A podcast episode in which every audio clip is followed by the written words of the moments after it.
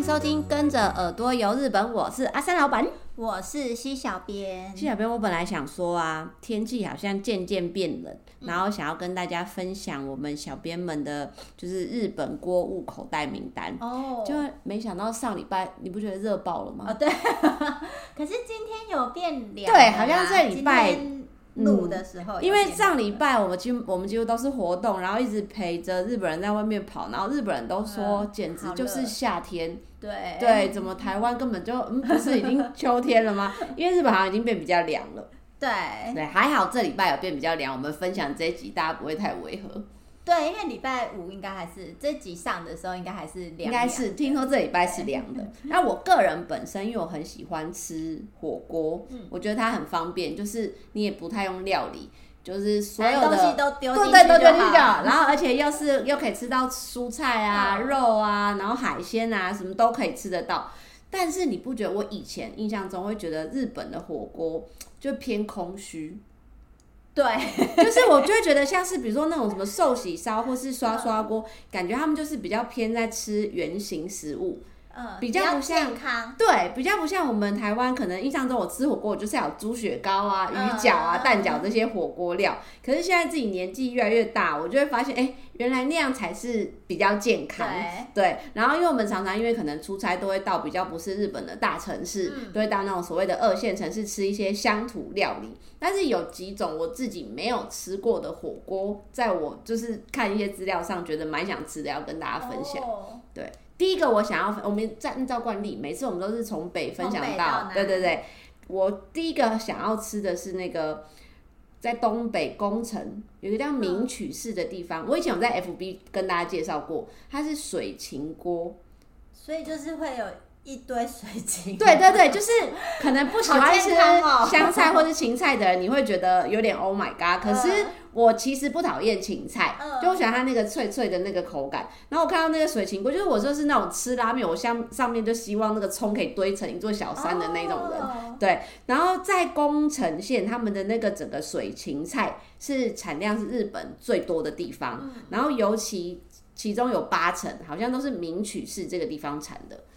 哇塞！然后我觉得这个水芹锅让我看起来觉得很酷的是，它不是只有像我们一般吃芹菜，我们印象中就是那种了不起，就是前面那个软软的叶子，嗯，然后跟那个根的部分，嗯，它啊，那那叫茎吗？茎，对，然后它连根都可以吃，尤其是它的根啊，还会连那个根的须须，你你想象就是葱前端会有很多土的那个地方，对，对，它连那个须须都可以吃，对。它端上桌的时候，就是让你看到它的那个须须已经洗得很干净，嗯、连着它的那个根放在那边。然后主要它是搭配，好像一般就会比较多是鸡肉或是鸭肉哦。然后你要吃的时候呢，就是先把它那个肉肉类，它提供的肉类先丢到那个高汤里面去煮完之后，首先你就可以先涮那个根跟筋连在一起的地方。然后他们还说，这个就是根跟筋是要涮十五到二十秒。哦，就跟吃刷刷锅一样，就是要自己涮那个肉一样，对。然后那个叶子的部分呢，因为就叶子比较软嘛，就涮个两三秒，真的跟吃就是刷刷锅是一样的概念。然后涮完之后，你就沾他们日式的酱汁，不是酱油，就是那种淡淡的，很像汁油那种塔类的那个，沾沾那个酱汁吃，主要就是要吃它那个脆脆口感。哦，就是很像我们吃寿喜烧要沾蛋黄一样，对，沾蛋一样，它就是会沾那个日式酱酱直接吃，然后最后再加一些比较一般就是什么豆腐啊、白菜啊、葱啊、麦麸这些啊。ending 的时候就是一般日式火锅就会吃，对，乌龙炸炊，对，就是会这样啊。因为这个锅很特别，它就只有。冬天到春天这段时间可以吃，是因为它的产季在这一段时间。对，好像说早一点点的话，好像十一月中有一些店家就会开始有，所以接下来季节差不多，然后一直到最晚可能到四月底，所以。一般来说，我刚刚不是说了那是名取市的嘛？名取市比较靠近机场，可是一般大家来说，如果个人自由行，我们比较少，除非你们要去逛那个什么易用 Outlet，你才会去到名取市。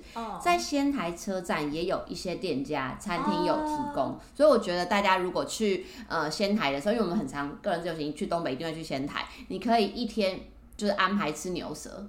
然后一天可以吃这个水芹 锅，健康的，对，我觉得还不错，我自己是蛮想要试试看的。真的还蛮特别的。对啊，以以蔬菜那个芹菜当主打，哎，一般都是说和牛什么海鲜什么的，它是以蔬菜打这个水芹。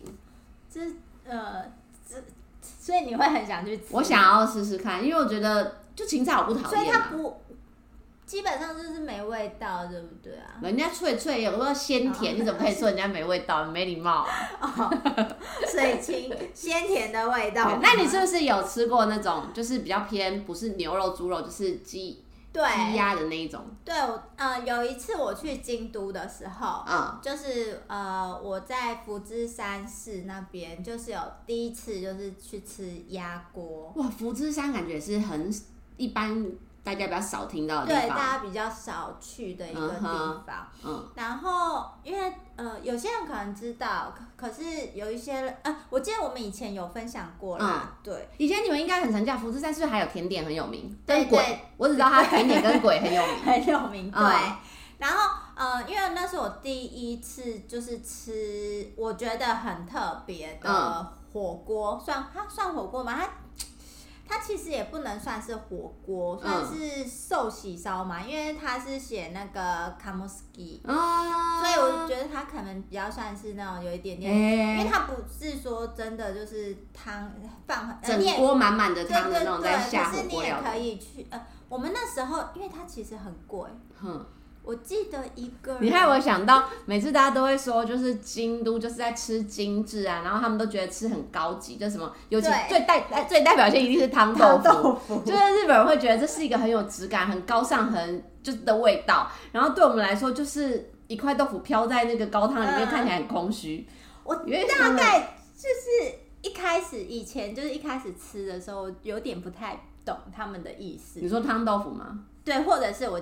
要介绍鸭肉寿司，对，可是后来我就觉得说，就是可能这个年纪越来越大，就是你吃东西会，就是趋于说着说着眼角流下一滴泪，就是会觉得吃东西要吃的比较简单，嗯、就是不要不要放太多那种调味料啊，嗯、或者是过多的那种什么呃。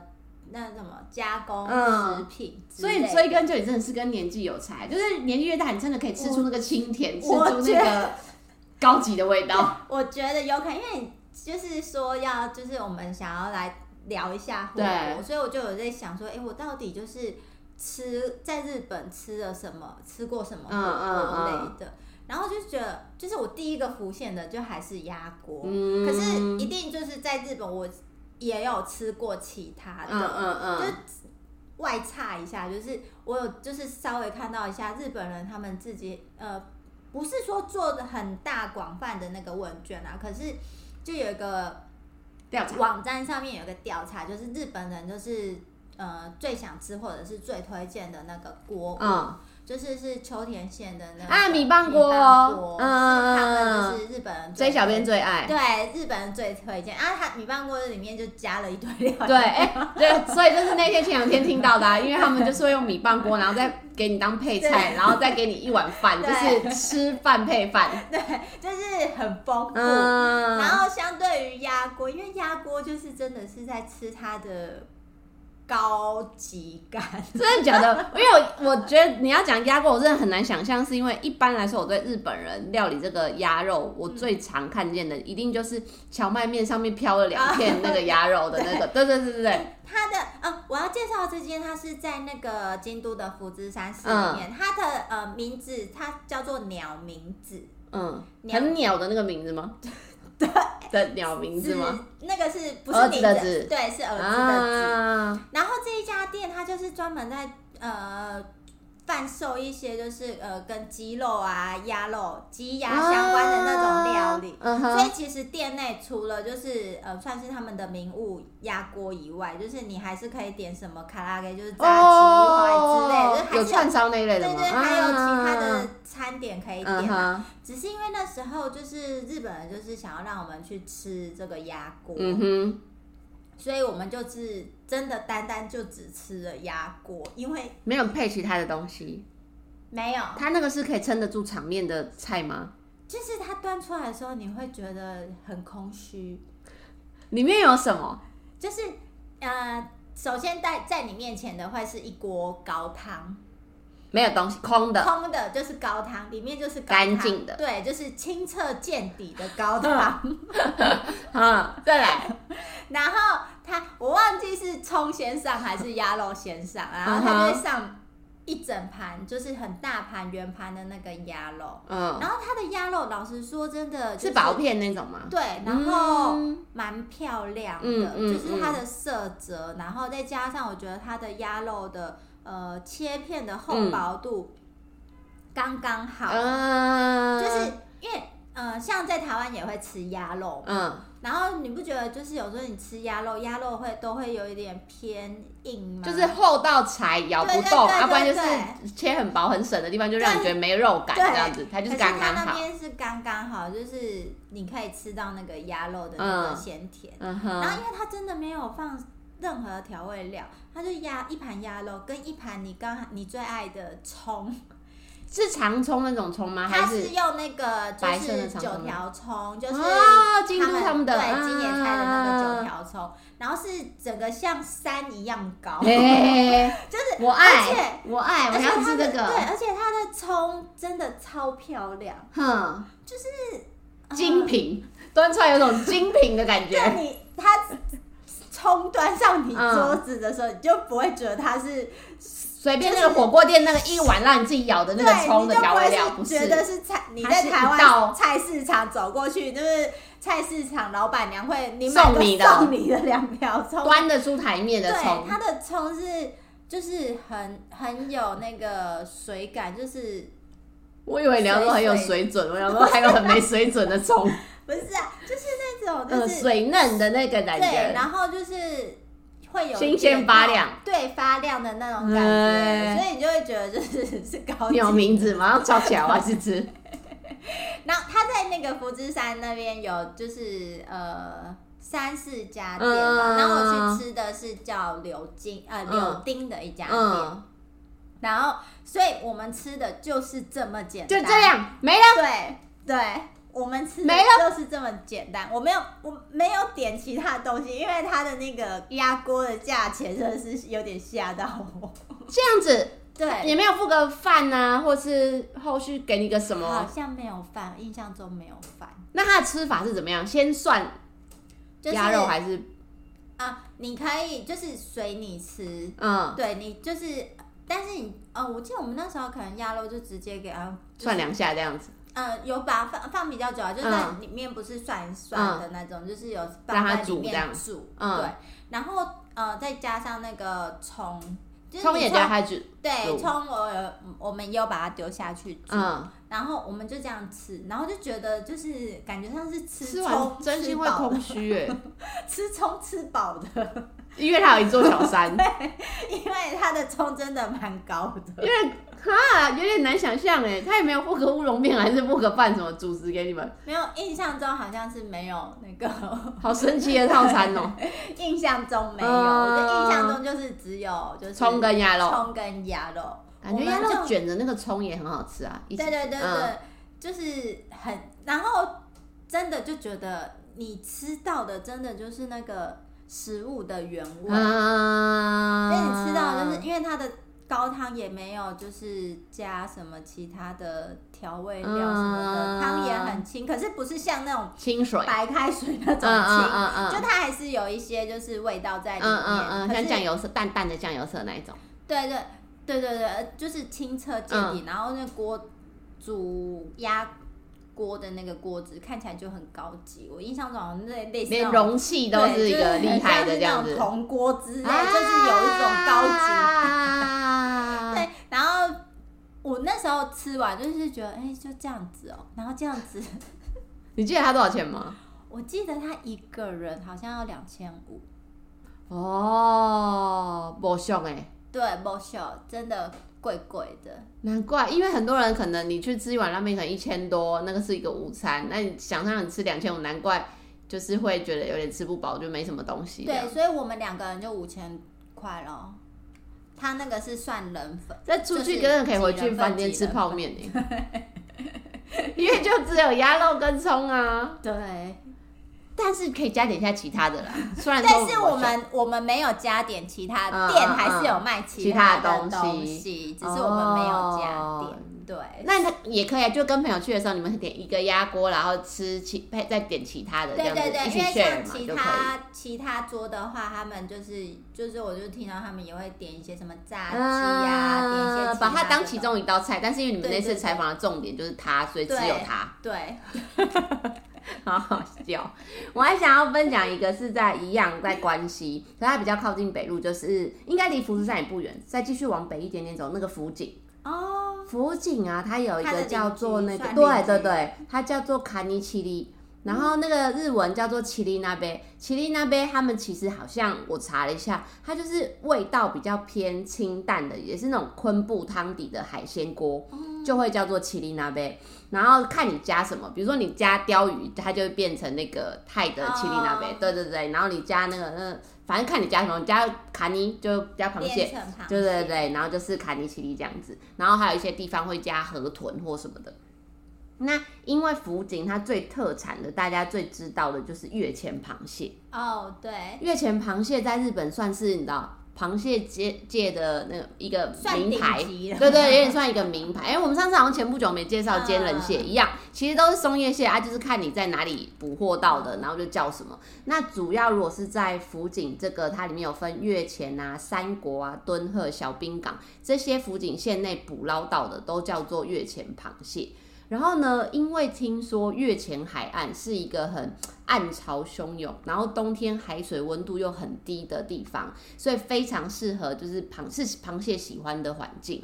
然后这里就可以捕到很多螃蟹。所以呢，每年就接下来就真的呃已经开始了，每年对十一月六号开始就他们会开放，日本会开放开始捕这个松叶蟹。所以到时候我们这时候开始去日本，你就会在那个很多有日本海内侧的餐厅啊，或是住宿的温泉旅馆，都可以吃到螃蟹锅。我觉得真的很划算，是因为现在的日币很低。然后就算以高级，其实算高级了，就是如果是我们自己个人自由行去的时候，你选两万日币的住宿，应该都蛮高级了吧？温泉旅馆，对，就两万日币，可是大概也才五千台币，你就可以找到像是那种一泊二十的温泉旅馆，然后让你吃螃蟹全餐。嗯、对，这就不是只有除了螃蟹锅，因为他们产地很新鲜嘛，他们就会有生的瓦萨比的那种螃蟹可以吃。那、啊、那个生的螃蟹那种就是透明的 Q 弹的，那看起来就是。非常令人流口水，然后还会有炸的螃蟹天妇罗，然后还有烤，我我我也蛮喜欢吃他们烤的螃蟹，哦、就是他烤的螃蟹，他是会把那个螃蟹身体那个蟹壳直接放在那边烤蟹膏的这种，或是烤蟹脚也很好吃，然后当然一定也会有我们今天主题就是那个螃蟹锅啊，因为它捕捞期好像直到三月二十号，嗯，对，所以。这段期间就是冬天，大家如果去到日本海这一侧的话，一定要去吃他们的螃蟹火锅。嗯，我觉得，我也觉得，就是如果是在这段时间去日本海那边的话，对，就是很就是一定要去住一下他们的温泉。对，因为其实好像感觉是印象中，就是你只要这段时间去的话，嗯，就是基本上晚餐就是简直螃蟹吃到爆，对，一定会有螃蟹，对。对 对，就是所以就觉得说好像不去的，而且可以让大家选择，对，看你们想要选择哪一种。就是如果你是想要住那种日式温泉旅馆，享受螃蟹，当然也可以。那或者是我觉得你去住那种渔港，它很多那种渔港那个叫什么渔夫渔船家开的那种民宿，也可以吃到很好吃的螃蟹，嗯，对不对？这还不错哎。对呀，然后再来继续，我们再往南走一点点，快要到日本的那个什么中国地区三阴三阳。你有没有什么推荐？我接下来要推荐的这个是我自己没有吃过，可是我觉得它很特别，就是我想要叫它是日本的呃日式的台湾烧哎烧酒哦烧酒鸡对，日本也有烧酒鸡哦，因为它就是在广岛的那个西条地区，它有一种锅叫做美酒锅，你看人家美酒。听起来就很很很女生会喜欢的，对，然后听起来就很高级。奇怪，为什么美酒锅对烧酒？我们听起来烧酒就有种 local 感，对就是要在路边然后喝啤酒，然后在那边大吃的。啊，美酒锅听起来就很适合女孩，为什么？美酒好，就是听起来就呃，对啊，质感立马不同。对，取名的重要。对，质感完全不一样。我先介简单介绍一下它这个，嗯、就是它是怎么来，它算是呃当地的一种乡土料理。嗯哼，然后它是呃，它的起源是因为那个在西条这边，就是算是他们呃酿酒很有名的一个地方。嗯，那一开始是因为就是呃，据说是呃，在那边的那个酿酒师，就是在酿酒的空档。之中，然后就是为了要填饱肚子，然后发明的一种自己弄的，对对，发明的一种就是饮食方式，嗯、对，所以它的那个调味料就是也是非常的简单，就是不可以，哎、嗯，因为他们呃要去品尝他们酿酒的那个味道嘛，所以你的嘴巴就是不可以有其他过多的那种其他的太 heavy 的其他味道影响你，去对，去影响你品酒的那个。嗯呃，口感还是什么味觉这样子，对，所以他们的那个呃调味料是非常的简单。那它就是其实美酒锅，它就是一种用，就是大概也是那种用鸡肉啊，然后看到也他们也会加那种鸡胗什么的，嗯、然后或者是猪肉啊、蔬菜一些的。嗯食材，然后去、嗯、呃去做，然后它的它就是用很简单的盐跟嗯胡椒，然后还有就是当然就是日本酒去做它的那个调味料，嗯嗯嗯、然后嗯。加了日本酒就觉得就跟我们的那个烧酒鸡一样，就 吃起来冬天就是很暖的那一种、啊，对，所以你吃起来就是很暖和，所以接下来冬天就是很适合去吃这个。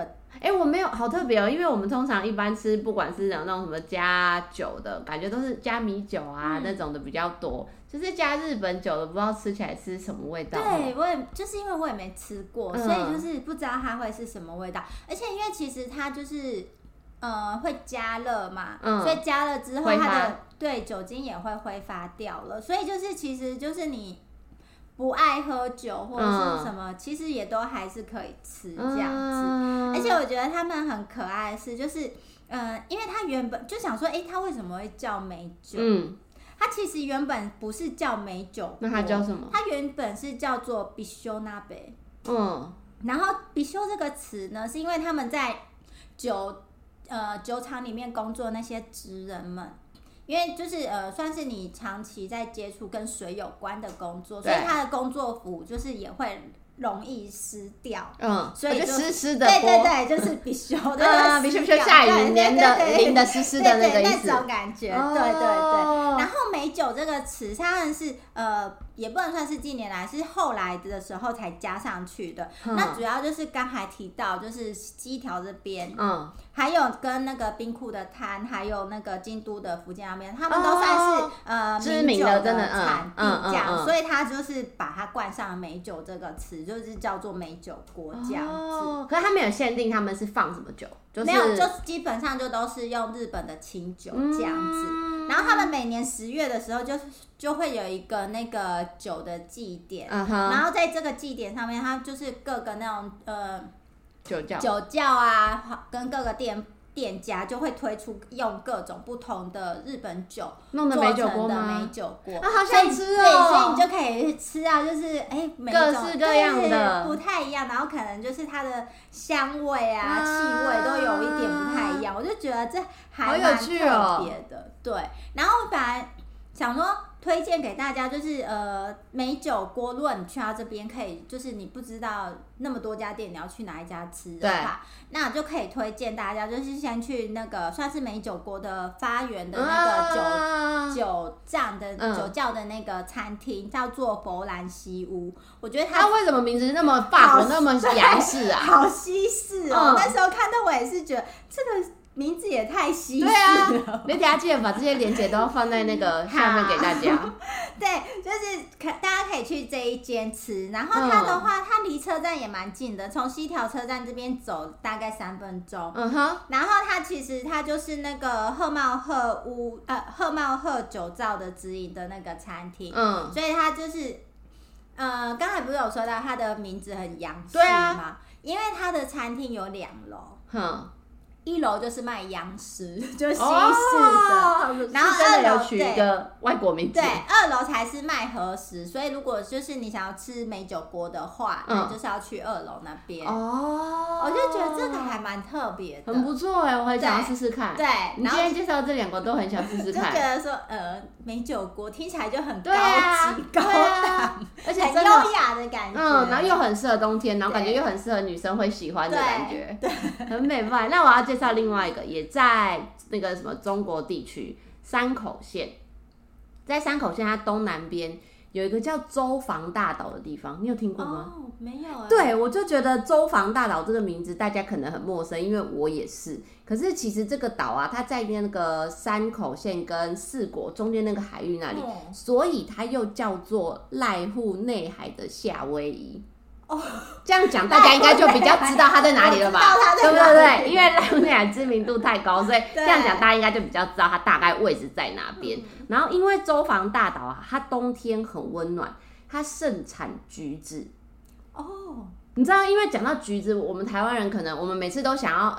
最一开始大家一定会想到爱媛县，可是我们都会一直在节目里面跟大家说，其实日本的橘子和歌山县才是很有名。对，可是没有想到，我等一下要介绍的这个橘子锅是在这个山口县的周防大岛。那为什么它这里会开始有橘子锅呢？就是因为我刚刚说周防大岛冬天它很温暖，嗯，所以盛产橘子。然后他们当地的观光协会跟农会就为了要推广，就是看可不可以研发出一种吸引，对对对对对，希望说可以推广吸引大家来，然后弄出一个名物，就叫做橘子锅。所以它现在这里是去周防大岛大家必吃的一道料理。所以它是用橘子，我跟你讲，它厉害的就是。呃，反正我先说，它大概十月到三月这段时间都可以吃到。然后重点就是因为一般我们想象到橘子锅或者什么柚子锅，你就感觉它是一个风味，就是它是汤底的这个味道。我跟你讲，真正的周防大岛橘子锅有四个条件。首先，第一个条件就是他们经过严格的检查跟品管之后的那个橘子，它上面会烙印。就是烫哦，那个字对，印在那个橘子皮上面，就是黑黑的。你们想象的那个 烫在身体上的那个东西。然后呢，它上面听说啦，而且这个还是周防大岛他们那边观光协会的人，就是一个一个橘子去烙的。然后上面那个烙印的字就会写说“郭奉行御用达”，字有字有点难，就是那个锅就是火锅的锅，然后奉行就是很像以前都会讲那个什么历史人物什么在那，对对对，就是呃。什么奉是什么供奉的那个奉，对，然后御用就是那个御用嘛，嗯、然后达就是达到了达，对，这几个字我们现在都会写在上面，不然大家听都不知道在说什么。他就会印这六个字在这个橘子上面，而且它不只是当做熬汤的食材，意思就是专门给那个火锅对用的橘子。然后它不是只有，它就是真的整颗丢在你的锅子里面，嗯、然后它不是只是放在那边熬，就汤底像昆布，你并不会拿起来吃那块。嗯就是海带一样，它是真的可以吃。然后他们是说，因为连皮一起放整粒吗，对，你要因为它的那个每一张照片，你就是看到它每一颗橘子上面都盖着那六个字，然后就飘在那个锅的最上面啊，它就是整颗。然后要吃的时候呢，一定要很小心，因为它会非常非常烫，就是一定要拿起来放到旁边的小盘子，然后先放凉了之后整个吃，整个连皮一起吃。据说是甜的。而且啊，以前皮都是甜的。以前长辈是不是有教过？就是在吃橘子，不是旁边会有那个白色的纤维，或是皮。对。其实橘子也是，就是那个皮跟那个纤维都比果肉更营养。嗯嗯。所以他们是要整颗皮一起吃。啊，我个人真的因为没有吃过，我就是觉得有点没有办法想象，因为我们的想象就是橘子皮这些就涩涩的。对啊。对不对？你就觉得那个会不会有个苦苦的味道，还是什么的？不会，他们说吃起来整粒是甜的。然后呢，我刚刚说有四个条件，第二个条件，它就是里面一定要有一个火锅料，叫做橘子鱼丸。因为周防大岛啊，它也有很多新鲜的鱼货，然后它就会用在地的鱼浆，把它就是那个鱼肉鱼货打成鱼浆之后，搭配橘子皮。去做、哦、搭配橘子，对对对对，然后做成这个橘子鱼丸，所以你的这个鱼丸里面就会吃起来没有那种鱼肉的腥味，有橘子的香气。欸、然后还有一些店家，每间店家可能加的不太一样，他会加橘子麻糬。我觉得都是我蛮喜欢的那个火锅料，嗯、然后觉得创新。对对对对对。然后第三个条件就是，一般来说，我们大家是不是很常在日本很超市会买那个柚子胡椒这种调味料？柚子胡椒，在这边他们连这个调味料都用蜜干胡椒。哦，所以你吃得到中途的时候，你就可以。大家好像日本很流行说吃到一半，然后我们像那个什么名古屋的鳗鱼饭有三吃有几吃，就吃到中途的时候改变它的一些味道，然后你又可以品尝新的风味。所以它那个橘子锅就会吃到一半，然后你可能可以加入这个蜜干胡椒，然后改变，就好像他说有一点辣，所以大家一定要慢慢的加，慢慢的去调整那个味道来品尝。然后最后一个条件就是。在做这个橘子锅的那个杂炊，我觉得它超特别。它会在高汤里面呢、啊，先加上就白饭嘛，它盖上什么你知道吗？它不是只是把蛋这样子蛋花打一打，然后这样淋上去哦，它是先盖上一层打发之后的蛋白，跟你做甜点一样，打发之后的蛋白，然后再淋上蛋黄，你就会看起来好像也是一个橘子的那个样子，然后吃起来是那种很绵密的口感。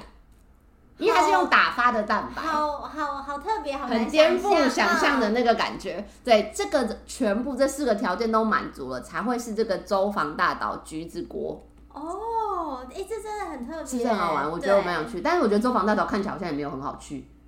感觉上就是一定要搭对不对？搭船，然后大概就是一个小时或者是两个小时一般的。不过我应该我会愿意为了这个橘子过去看看。还蛮特别，对啊，很特别，难怪他们就是要想出这么吸引人家去，没错，这么创我就被吸到了。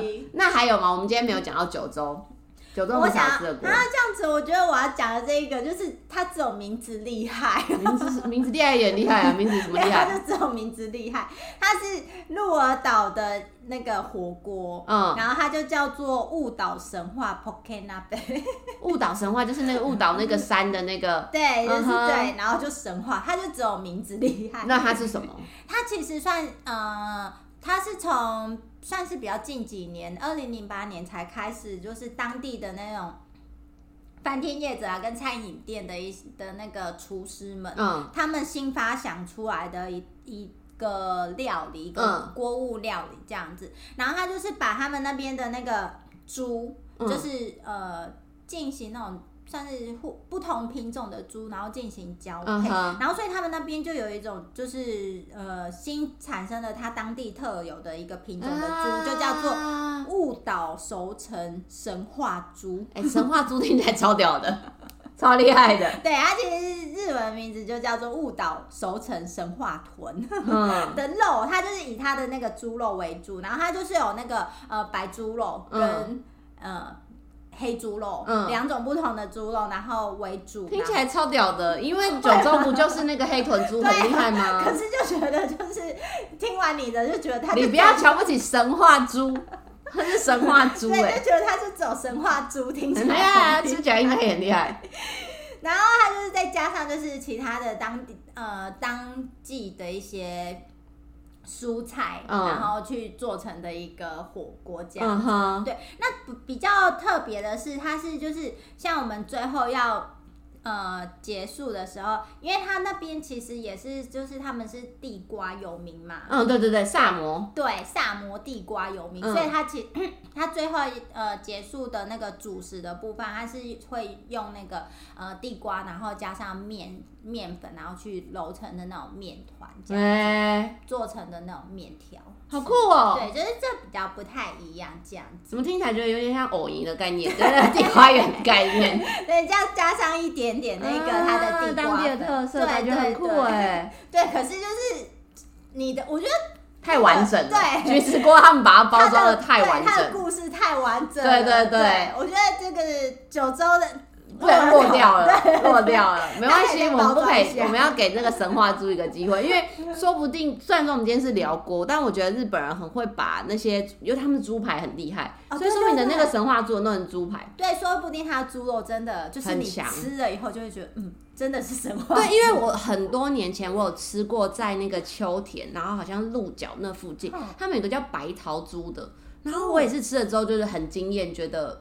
很好吃，然后很甜啊什么的哦。所以我觉得他们培养出来那个在地的那个猪肉都一定应该蛮吸引人的。应该是，不然的话应该不敢给他这么厉害的名字。对。然后我最后一个想要提醒大家的，就是如果说我们今天分享的这些锅物，我们是在住在饭店或者刚刚说温泉旅馆那要吃，我觉得都比较没有这个问题。可是如果是要到外面的餐厅去吃的话，虽然说这几年日本也是有在发展那叫什么单身经济，oh. 就像什么一个人烧肉这种，可是其实蛮多餐厅啊，就是像锅物这种餐点，还是都会要求就是两个人以上才能点。Oh. 对对对，对，我觉得这个部分大家就可以特别留意一下那个餐厅的网站有没有特别写这样的讯息。然后像呃，虽然说刚才讲了那个。就是神话猪，嗯、没有很厉害。可是其实如果要去吃的话，因为我看他的店家，嗯，就是你不管是在饭店吃或者是在餐厅吃，他都是要提早去预约的。对，毕竟人家神话猪啊，量应该有限呢、啊。他是需要预约，就是不是那一种，就是你。呃，走过去经过，哎、欸，想今天看到招牌走进去就想要吃，就有的。对，对，对，这个都是需要预约的。神话猪呢，这是比较特别的。好，下次我想要去试试看。嗯、那以上就是我们今天的分享。如果任何想要跟我们小编说的话，都可以到我们的 FB 日本旅游推广中心私讯给我们，或是到我们的官网 JTC 一七 GOJP.com 有我们各个平台像是 IG、Line、YouTube 的连接，欢迎大家持续追踪我们。今天的节目就到这里喽，拜拜。拜拜。